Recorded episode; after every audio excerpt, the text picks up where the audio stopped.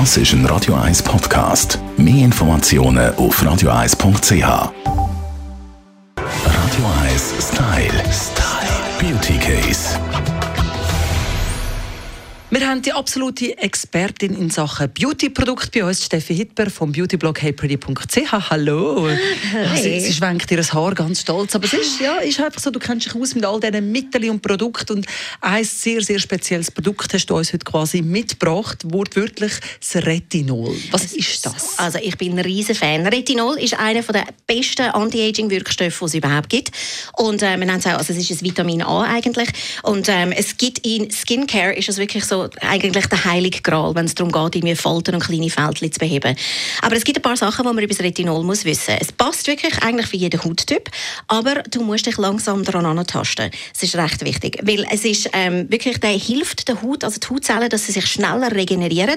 Aber es hat auch zur Folge, dass die Haut kann ein bisschen dünner werden. Du siehst dann frischer aus, weißt, weil deine Haut ist dann nicht mehr irgendwie 28 Tage alt, sondern vielleicht nur 20 Tage. Und das sieht man also schon. Also es ist auch etwas Heftiges, oder, wenn man es auf die Haut tut. Die Haut reagiert darauf. Es ist so, es ist recht ein intensiver Wirkstoff und darum ist es ganz, ganz wichtig, dass man säuferlich anfängt. Also es gibt Retinolprodukte, die man vom Hautarzt kann holen für irgendwie 5 Franken, aber die sind wirklich zügig. Also Retinolregeln sind schön langsam anfangen, also vielleicht am Anfang einmal pro Woche anwenden und zwar immer zu Abend, Retinolprodukt immer nur in der, am, am Abend, in der Skincare vom Abend verwenden. Also langsam anfangen und dann kann man sich immer ein bisschen steigern und vielleicht dann zweimal pro Woche und dann dreimal pro Woche und irgendwann mal hat sich die Haut gewöhnt und dann kann man es wirklich jeden Abend verwenden. Du hast vorher den Hautarzt erwähnt. Was ist denn der Unterschied zwischen den Produkten vom Arzt und denen, die man in der Drogerie oder in der Apotheke holen kann?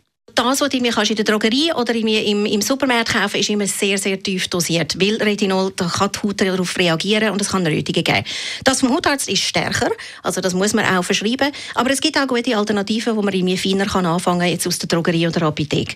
Äh, zum Beispiel gibt es von La Roche-Posay diese Retinol B3, das ist recht mild und wenn man es ein bisschen stärker möchte haben, gibt es von Drunk Elephant, das ist so eine Skincare-Linie, die es bei Sephora gibt, gibt es äh, Appassioni und maximal stark, wir haben glaube ich auch schon über das geredet, gibt es von der ähm, kanadischen Firma The Ordinary. Da gibt es Retinol in verschiedenen Stärken, die auch fast nichts kosten, aber die sind richtig zügig. Radio 1 Style. Style. Beauty Case.